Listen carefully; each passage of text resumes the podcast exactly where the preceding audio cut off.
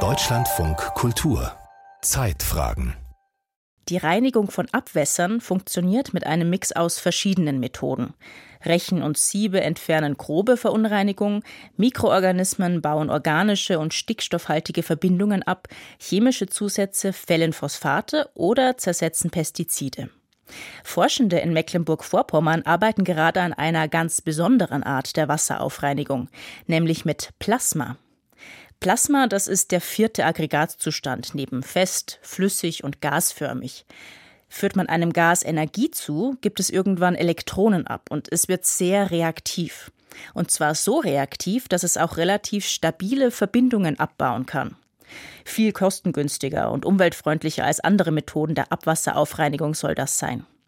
Das Forschungsprogramm Physics for Food testet den Plasmaeinsatz gerade in einer Anlage auf dem Gelände einer Stralsunder Bierbrauerei. Silke Hasselmann hat sie sich zeigen lassen.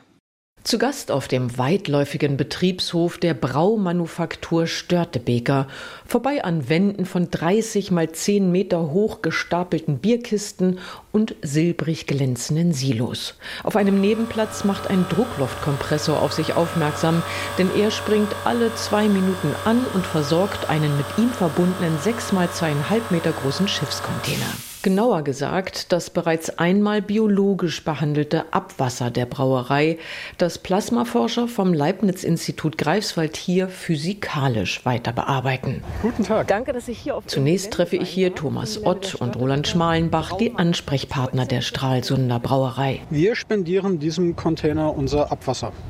So, und was dürfen oder können Sie mit diesem Container machen? Ich kann ihn aufmachen, ansonsten kann ich da relativ wenig machen, aber ich mache Ihnen den sehr gerne auf.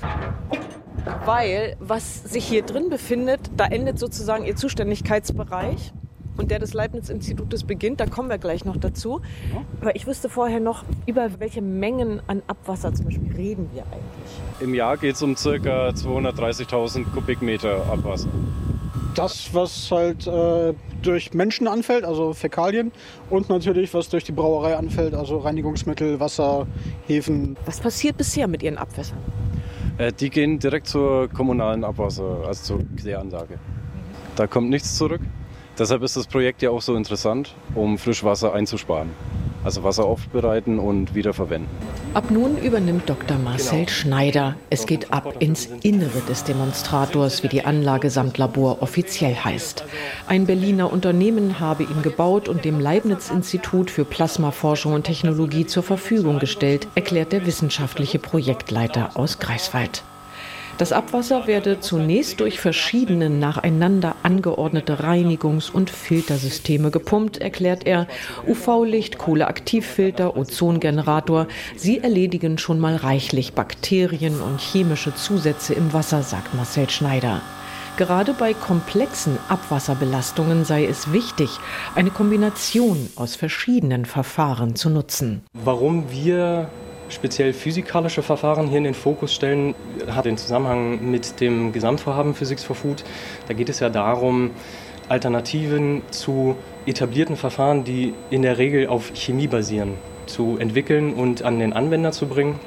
Und für uns als Plasma-Institut ist natürlich das Herzstück dann die Plasmaanlage oder der Plasmareaktor, mit dem wir hier das Wasser behandeln möchten. Genau, also um jetzt den Plasmareaktor hier mit Wasser zu versorgen, müssen wir erstmal die Pumpe anmachen, damit entsprechend das Wasser hier läuft. Wie das Ganze physikalisch funktioniert, sei bereits klar, ergänzt Marcel Schneider und zeigt auf ein kanüleartiges Gefäß. Das hängt zwischen zwei dünnen Schläuchen und weist eine Verengung auf. Hier in diesem kleinen Plasmareaktor passiere die eigentliche Magie, sagt der Physiker. Und tatsächlich befindet sich in dem Gefäß eine Art abgebrochener Stift, die Plasmaquelle, die Schneider per Knopfdruck elektronisch ansteuern kann. Also das Wasser kommt hier aus dem Demonstrator, wird halt vorher mit anderen Verfahren aufbereitet und dann geht das hier in diesen kleinen Plasmareaktor. Ähm, bei dem Reaktor ist jetzt das Besondere, hier kombinieren wir zwei Verfahren, in dem dass wir einmal hydrodynamische Kavitation erzeugen. Kavitationen sind im Prinzip kleine Gasbläschen. Und in dem Bereich, wo hier diese Rohrverengung ist, wo also diese Kavitationen erzeugt werden, zünden wir auch das Plasma. Ich sehe was. Genau. Und es leuchtet. Dieses, ne? Genau, diese magenta-pinkfarbene Leuchten, das ist das Plasma. Jetzt kommt also im Prinzip das Wasser, das den Reaktor durchströmt. Das wird zum einen durch die Kavitation eben schon behandelt sozusagen und zeitgleich kommt es jetzt in Kontakt mit dem Plasma und da haben wir jetzt eben diese zwei Verfahren, die zeitgleich auf das Wasser einwirken. In diesem Zusammenspiel, in dem extrem viel Energie eine Rolle spielt, werde das Wasser angeregt, sogenannte reaktive chemische Spezies zu erzeugen, die sogar sehr stabile Verunreinigungen angehen und abbauen können. Das sei freilich nicht zu verwechseln mit einer chemischen Abwasserbehandlung, auf die man im besten Fall künftig verzichten könnte, sagt Marcel Schneider. Ein chemisches Verfahren wäre zum Beispiel, ich gebe Chlor ins Wasser oder ich gebe irgendwelche anderen Chemikalien direkt in das Wasser, muss ich dazu dosieren. Vorteil bei dem Plasma jetzt, wir müssen keine Chemikalien, keine Katalysatoren oder irgendwelche anderen Verbrauchsmaterialien bereitstellen und lagern, sondern wir können diese chemischen Spezies direkt aus dem Wasser erzeugen, beziehungsweise in dem Fall auch direkt im Wasser.